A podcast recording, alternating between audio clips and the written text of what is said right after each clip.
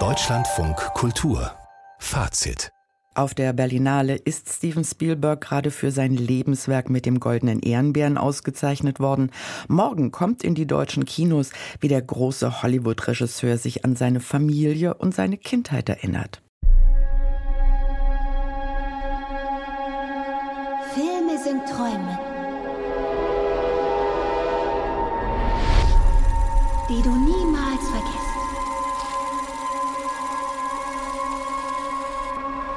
In dieser Familie konkurriert die Wissenschaft mit der Kunst. Sammy ist in meiner Mannschaft und kommt nach mir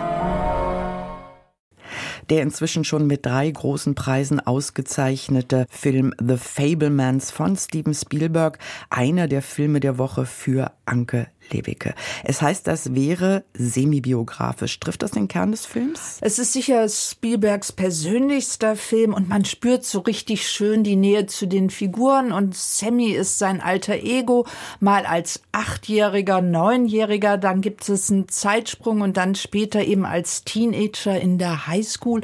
Und es ist auch so, dass wie Sammy eben Spielberg aus einer jüdisch-orthodoxen Familie kommt und den Rassismus am eigenen Leibe später in der Highschool erfahren hat. Und wie wir eben auch in dem kleinen Ausschnitt gehört haben, seine Mutter im Film ist Konzertpianistin. Das war auch seine Mutter im wirklichen Leben, während der Vater eher so ein Technikfreak war. Und wenn man so die Filme von Spielberg Revue passieren lässt, dann gibt es schon immer auch in den großen Blockbustern und Actionfilmen geht es immer wieder so um Familienkonflikte, abwesende Väter, geschiedene Eltern. Und das ist in diesem diesem Film zum ersten Mal richtig großes Thema, weil es seine Kindheit geprägt hat. Und dann lernen wir aber einen Jungen eben kennen. Der Film könnte auch heißen Der Junge mit der Kamera, weil er geht ins Kino und dann sieht er eben ein Zugunglück und er muss dann das alles nachstellen und filmen, um sozusagen seine eigenen Ängste kontrollieren zu können. Mit welchen Bildern hat er das eingefangen? Das sind so schöne pastellfarbene Bilder, die so die 50er Jahre wieder so, ja, gegenwärtig machen, aber auch gleichzeitig die Spießigkeit, die Prüderie. Der ganze Film hat einen großen epischen Atem. Also er ist so im schönsten Sinne klassisch erzählt und man ist so richtig mit in dieser Zeit eigentlich drin. Und ist das auch eine Liebeserklärung an ein Kino, das es so 2023 gar nicht mehr gibt?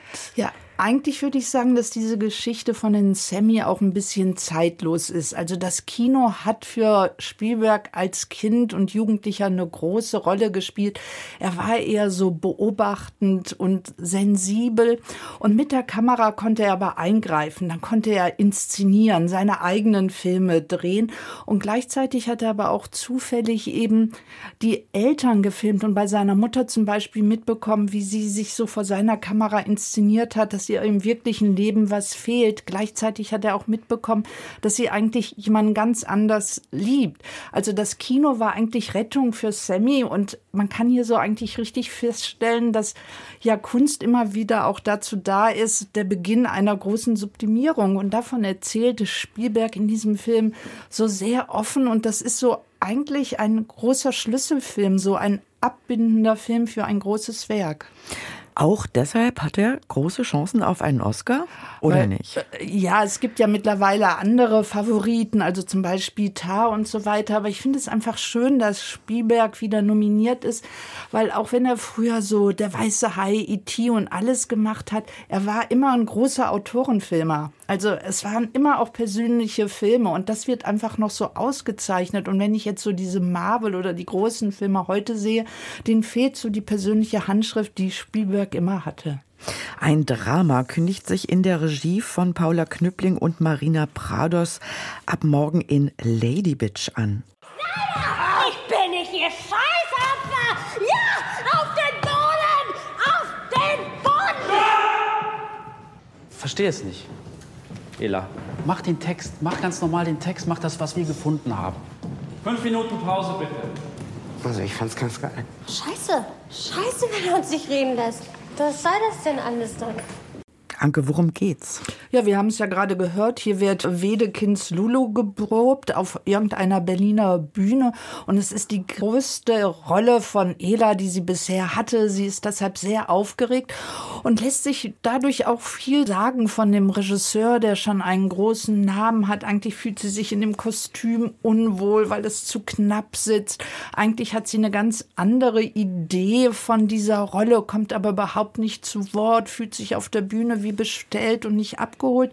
Und dieses Regie-Duo haben das alles aus eigenen Erfahrungen zusammengebündelt, diesen Film. Sie waren selbst mal Schauspielschülerin und sind dann aber in die Regie übergewechselt. Und man spürt dem Film an, dass das so authentisch ist und eigentlich ein Angebot an uns über eben Machtmissbrauch am Theater nachzudenken. Und es kommt dann auch noch zu sexuellen Übergriffen. Und das ist so ein richtiger Independent-Film. Der wurde in der Ernst-Busch-Schule in 14 Tagen gedreht und das spürt man dem auch so an. Also da wollte jemand was erzählen und dann macht man das einfach. Aber durchaus gelungen, hört sich so an. Ja, also man kriegt wirklich einen Einblick. Also dieses ganze autoritäre System im Theater bekommt man mit. Wenn der Regisseur was sagt, dann ist es kein Interpretationsangebot, sondern einfach ein Befehl. Und der Film geht so geschickt, leuchtet er diese ganzen Grauzonen aus, weil häufig bekommt man das ja gar nicht mit, wann eine Verletzung überhaupt stattfindet, weil man ist ja so sehr in der Rolle drin und muss das auch erstmal begreifen, was eine Regie mit einem machen kann. Und es ist ja auch hier so, dass ein Mann Wedekind Lulu macht. Und da geht natürlich die Frage, er will das ja vermeintlich emanzipatorisch feministisch machen, aber kann das ein Mann überhaupt noch? Also solche Fragen werden mit aufgeworfen und ich finde es dann eigentlich so eine ganz schöne Entwicklung. Diese Ela möchte als Lulu nicht mehr auf die Bühne getragen werden, sondern sie so selbstbewusst betreten. Und diese Gangart wird dann eben Ela in ihrem wirklichen Leben auch immer wieder einnehmen und sich mit den anderen Schauspielern, Schauspielerinnen auch zu Wehr setzen. Lady Bitch und The Fablemans, Filme der Woche und deshalb ab morgen im Kino Ihres Vertrauens.